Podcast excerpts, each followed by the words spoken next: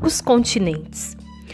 Nosso planeta Terra é dividido em terras emersas, que estão acima do nível do mar, e terras imersas, que estão abaixo do nível do mar. A parte acima do nível corresponde aos grandes continentes e suas ilhas. Os continentes são divisões criadas pela sociedade.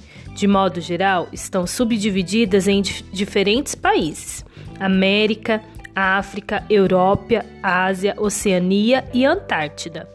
Corresponde à divisão clássica. Outra questão é que os continentes não podem ser de definidos simplesmente por grandes blocos cercados de mar, pois tal divisão inexistente entre a Europa e a Ásia. Nesse caso, alguns autores chamam esse bloco de Eurásia, e aqui a divisão é sobretudo cultural.